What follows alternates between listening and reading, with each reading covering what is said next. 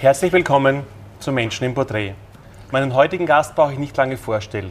Über 60 Jahre auf der Bühne, über 55 Millionen verkaufte Tonträger und allein heuer zweimal Gold allein in Österreich.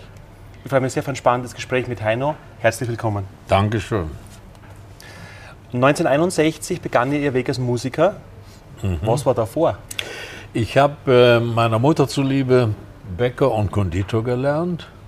Zwei Jahre erstmal Bäcker und dann konnte ich noch zwei Jahre dranhängen. Dann war ich Bäcker und Konditor, da habe ich meine Prüfung gemacht, mit sehr gut bestanden, obwohl ich nicht der beste Bäcker und Konditor war. Das muss ich wirklich sagen. Es hat mir ja nicht so viel Spaß gemacht wie Musik. Und dann habe ich, äh, war ich 20, habe ich gesagt, so, äh, weil ich aus einer sehr musikalischen Familie stamme. Mein Großvater war Kantor gewesen und Organist in, äh, im Kölner Dom, hat die Orgel gespielt und so habe ich ein bisschen Musikalität meines Großvaters mitbekommen. Und dann habe ich angefangen, Musik, äh, Musik zu studieren, Klassik, Gesang. Und dann bin ich, ja, drei, vier Jahre später von Ralf Bendix, das war einer der bekanntesten Sänger in Deutschland, entdeckt worden.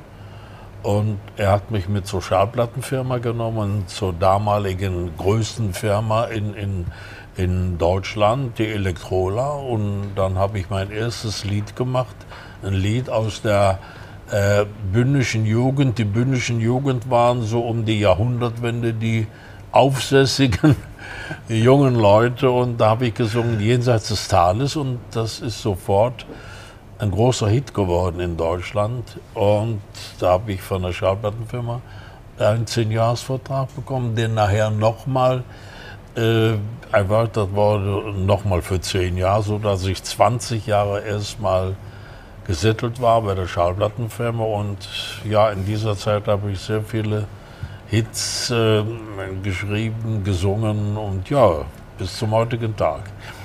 Wann war so zum ersten Mal die Erkenntnis, das ist meine berufliche Zukunft? Die war schon äh, immer da gewesen, aber meine Mutter war ja Kriegerwitwe, mein Vater ist ja 42 äh, gefahren im Krieg und meine Mutter wollte, dass ich erstmal, wie sie immer so schön gesagt hat, einen anständigen Beruf erlernt. Was Vernünftiges. Äh, was Vernünftiges. Und für meine Mutter war natürlich Becker und Dito vernünftiger als, als Musiker, was man ja auch, äh, was ich auch verstehen konnte. Aber ich habe das gerne meiner Mutter zuliebe gemacht, aber dann auch nachher meinen Job, mein Ziel verfolgt. Wie hat die Mutter damals reagiert, als klar war, die Bäckerschürze an den Nagel zu hängen? Ja, wie meine Mutter, wie ich die ersten Erfolge hatte, war meine Mutter sehr, äh, sehr erfreut und ich muss wirklich sagen, ich hatte mit dem ersten Lied Jenseits des Tales äh, hatte ich ja schon einen riesengroßen Erfolg gehabt, habe damals auch schon, äh, was hatte ich damals, 400, 450.000, aber kleine Single verkauft und das war für die damalige Schallplattenfirma war das ein Riesenerfolg. Und daraufhin habe ich dann einen langfristigen Vertrag bekommen. Und ja, und ja, so fing meine, meine Karriere an bis zum heutigen Tag. Gab es eine erste emotionale Erinnerung, wo Sie zum ersten Mal für sich einfach so die Begeisterung für Musik gespürt haben? So ein erstes prägendes Erlebnis mit der Musik jetzt, bevor die Verkäufe losgingen, quasi rein so emotional? Ja, ich war damals, ich war damals, wie ich die erste Single äh, gesungen hatte, hatte ich natürlich, das, das, dauerte dann auch ein bisschen, bis das die Schallplatte auf den Markt kam. Und in dieser Zwischenzeit bin ich mit meiner damaligen Frau nach, nach Rimini gefahren, äh, Urlaub machen. Und äh, da bin ich dann zum Strand gegangen ersten Tag sofort. Und äh, da hörte ich von weitem hörte ich mein Lied. Ich, ich, mir ist fast schlecht geworden und vor Aufregung. Und da bin ich näher gegangen. Da waren so 20, 25 junge Leute mittendrin, ein Radio und die spielten jenseits des Tales. Ja, Rimini. In Rimini. In Rimini. Ich, äh, ich ich denke, ich werde nicht reden.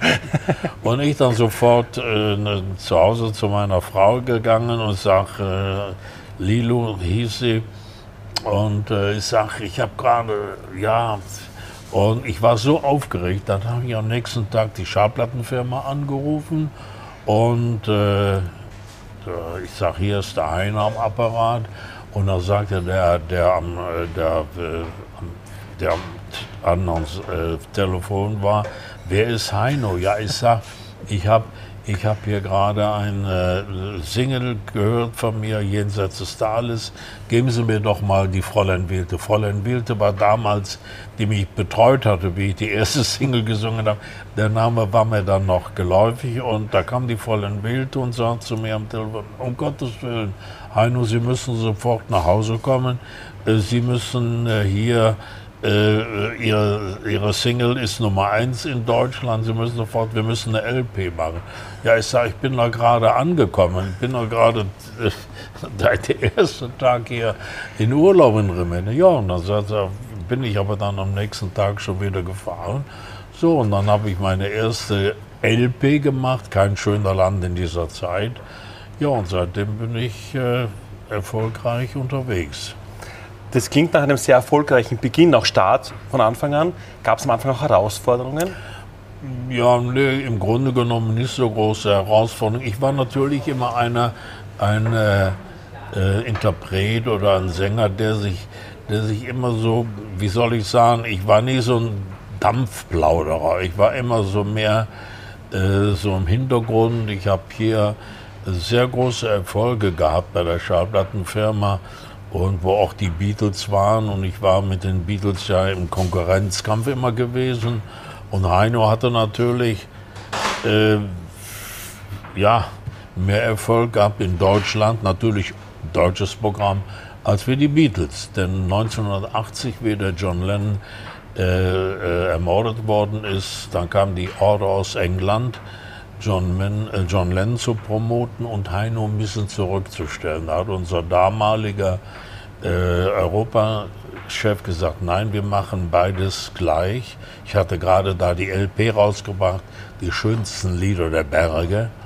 Und äh, hat unser äh, Europadirektor gesagt, nein, nein, wir promoten beide gleich. Und äh, ja, John Lennon hat 200.000 verkauft und Heino hat 1,2 Millionen verkauft. Und Jetzt fragen mich die Leute immer, woher willst du das wissen?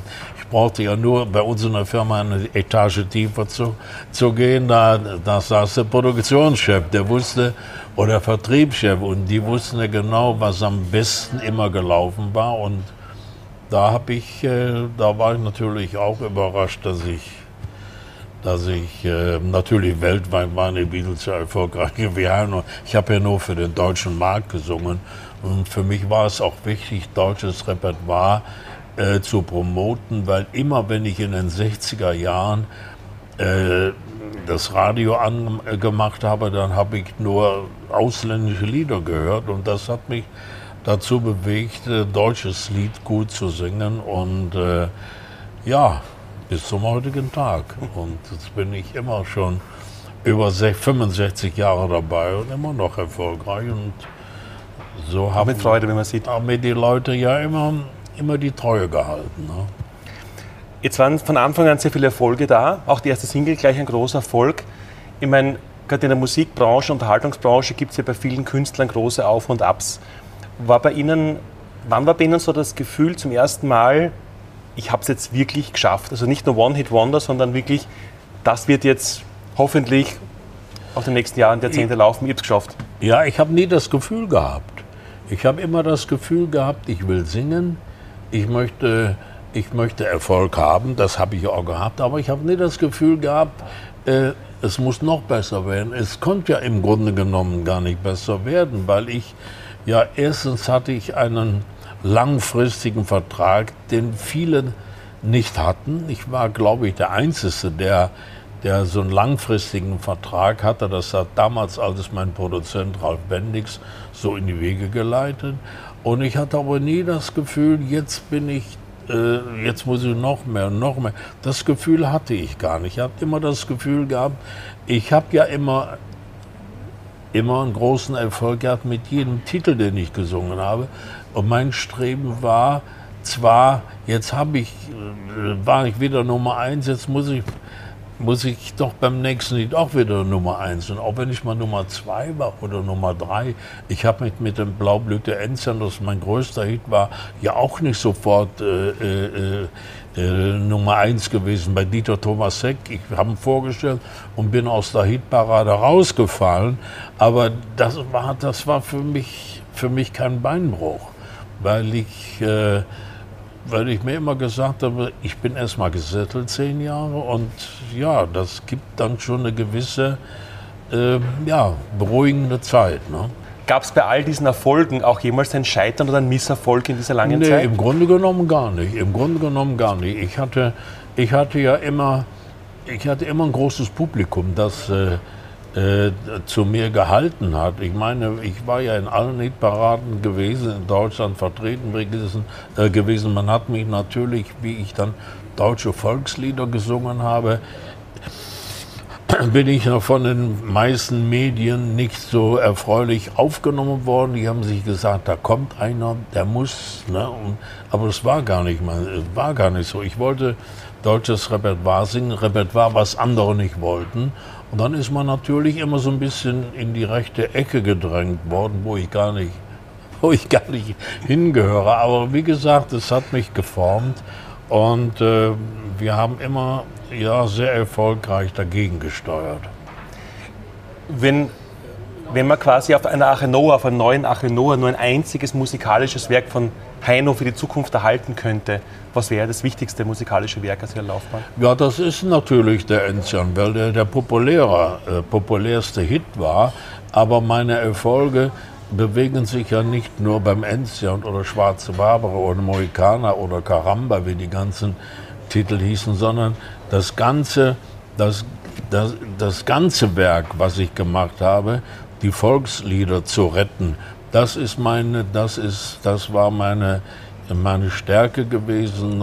Engine von Tara am Brunnen vor dem Tor sein, Knabe ein Röslein stehen, guten Abend, gute Nacht von Brahms. Das war mir schon sehr wichtig und das ist auch das, was die, was die äh, Menschen von mir kennen. Und äh, da, da bin ich zu Hause und da fühle ich mich wohl. Und ich glaube, ich habe das Volksmusik, äh, das ganze Repertoire wieder so ein bisschen populär gemacht und gerettet. Ausverkaufte Tourneen, begeisterte Fans, Menschen, die Autogramme wollen. Was sind jetzt so die persönlichen magischen Momente, wo Sie Gänsehaut spüren beim täglichen Tun? Ach ja, meine Tourneen waren nicht immer ausverkauft. Ich hab, meine Tourneen waren nur ausverkauft, wenn ich mir äh, andere Interpreten dazugeholt habe. Äh, das hat auch einen Sinn gehabt, weil viele Leute, die zu mir hätte kommen wollen oder zu mir gern gekommen sind, die sind dann natürlich immer so belächelt worden, ihr geht zu dem Heino oder mit dem Volkslieder. Und dann habe ich mir immer sehr erfolgreiche äh, Künstler genommen, äh, die, wo die Leute ausweichen konnten, zu sagen, ich gehe heute zu, zu weiß ich jetzt nicht, Maria Margot Hellwig oder wie sie alle hießen, oder ja, äh, um nicht zu sagen, ich gehe heute zu Heino. Aber das hat mich, das hat mich äh, überhaupt gar nicht gestört. Ich, und, aber wie gesagt, ich bin immer noch da und ich habe es jetzt festgestellt, vor vier Jahren oder drei Jahren, weiß ich nicht genau, habe ich ja die Rockplatte gemacht. Da waren natürlich die Rockschuppen alle, die pumpelvoll, weil die mal alle den alten Heino sehen wollen. Was singt er denn uns jetzt da für Rocksanger? Aber ich muss sagen, es war sehr erfolgreich. Und äh, ja, also das hat mich dann auch wieder so, ja, sehr erfreut. Was sind so die Gänsehautmomente? Ach, Gänsehautmomente sind, wenn ich, wenn ich äh, gerade eine große Veranstaltung gehabt, äh, wo auch Fernsehen war, und wo auch sehr große Interpreten waren und Moderatoren. Es war, es war äh, ja, ich will die Moderatoren nicht nennen, aber die, die Spitze von Deutschland da. Und äh, bei meiner Ansage, wenn dann so 3000 Leute in der Halle sind, die aufstehen, wenn ich rauskomme, ich habe mich erst so umgeguckt, ob, ob, das für mich ist. Aber ich musste feststellen, es war für mich. Das sind so Gänsehautmomente. Oder äh, wenn ich so ein äh, äh, Rockkonzert gemacht habe oder wenn die Leute beim Rockerzeit, okay, da stehen sie eh alle, aber wenn dann fünf Minuten immer noch weiter High No, High No, das sind so Momente, wo ich dann sage, okay, schön, habe ich doch alles richtig gemacht. Ne? Wie definieren Sie für sich persönlich Erfolg? Ja, ich meine, Erfolg habe ich damals, äh, ich bin, im Grunde genommen bin ich Erfolg verwöhnt. Ne, obwohl ich obwohl ich bis zum heutigen Tag, äh, ja, man muss auch demütig sein. Man darf nicht so sagen, jetzt das ist Erfolg oder das, man freut sich. Ich habe mich immer gefreut. Ich freue mich heute noch wie ein kleines Kind, wenn ich, äh, wenn ich äh, jetzt mache ich ja im Moment äh, Tournee im nächsten Monat, wenn ich reinkomme in die Kirche und die Leute stehen auf und äh, da freue ich mich. Und das freue ich mich wie ein Kind. Ne? Und dann singt man natürlich auch besser, das ist klar. Was bei Ihnen so beeindruckend ist, zuerst Schlager, mhm. dann deutsches Lied, gut, Volksmusik, ähm, Rock, Klassik.